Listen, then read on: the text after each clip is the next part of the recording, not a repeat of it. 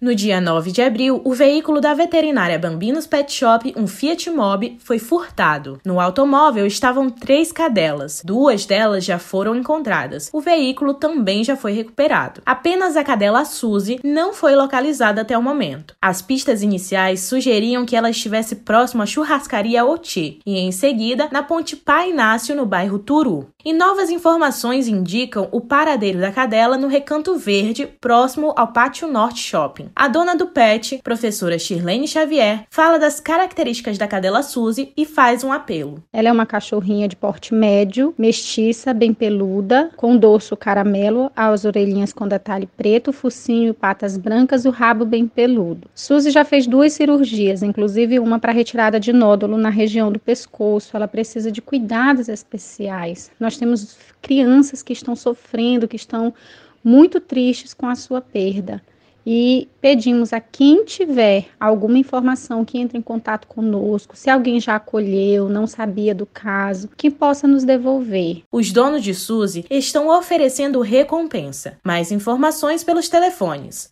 991425956 e 983007436. Da Universidade FM do Maranhão em São Luís, com produção de Pedro Pimenta, Vitória Sakamoto.